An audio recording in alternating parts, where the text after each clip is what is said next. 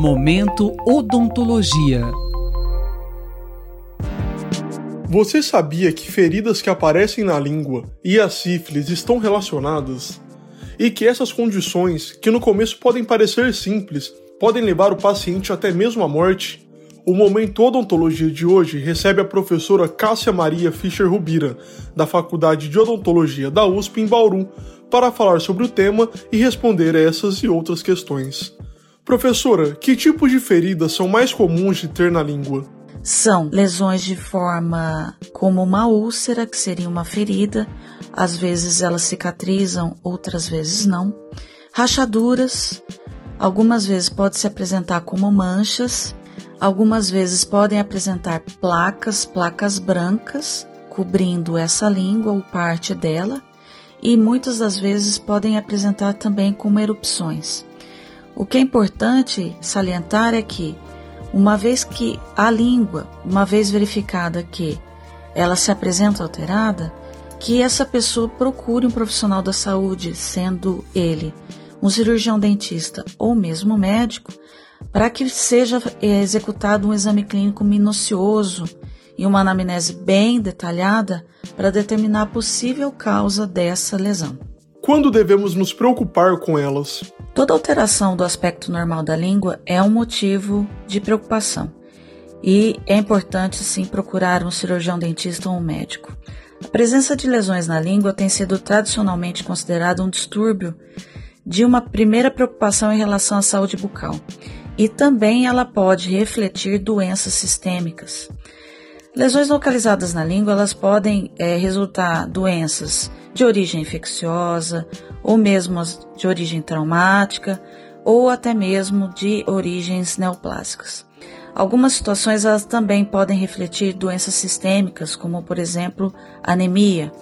Uma alteração do dorso da língua quando não se tem se tem ausência das papilas e ela fica uma língua lisa, extremamente avermelhada, conhecida como a língua careca, ela pode indicar uma anemia por deficiência de ferro e outras situações mais. No geral, como tratá-las? As lesões na língua elas podem ter diversas origens e causas, sejam elas infecciosas, autoimunes ou mesmo até neoplásicas e algumas condições até refletir doenças sistêmicas como anemia, avitaminoses e outras.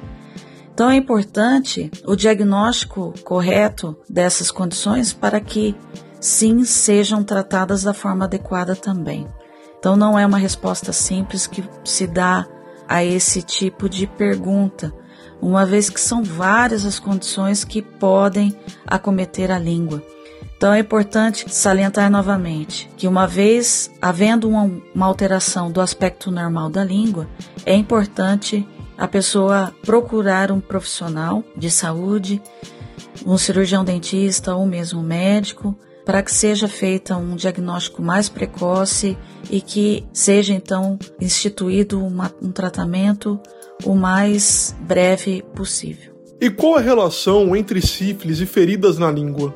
Bom, a sífilis ela é uma doença causada por uma bactéria conhecida como treponema pálido é uma doença infecto-contagiosa, sistêmica, e a sua transmissão é predominantemente sexual.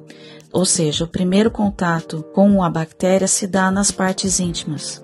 Quando o contato com essa bactéria se dá fora dessas áreas, normalmente ocorre o contato com a cavidade bucal e a grande maioria das vezes ocorre em lábio e às vezes também pode ocorrer em língua. E o que, que ocorre? Ocorre às vezes a presença dessa ferida devido ao contato com essa bactéria. É uma ferida que não cicatriza, ela persiste por um prazo uh, de mais ou menos um mês e ela não dói, é isso que chama mais a atenção. E ela regride espontaneamente. Então, normalmente, essas situações faz com que, que a pessoa não procure um auxílio uma vez que a lesão ela regride espontaneamente. Como se prevenir da sífilis? A sífilis é uma doença sexualmente transmissível. Então, a sua prevenção durante o ato sexual mais correto é o uso de preservativos. Nas gestantes, o que é necessário é realização de um pré-natal de qualidade para contribuir uh, no controle da sífilis congênita. Professora, quais as características da sífilis? A sífilis é conhecida por várias fases da doença devido à sua cronicidade.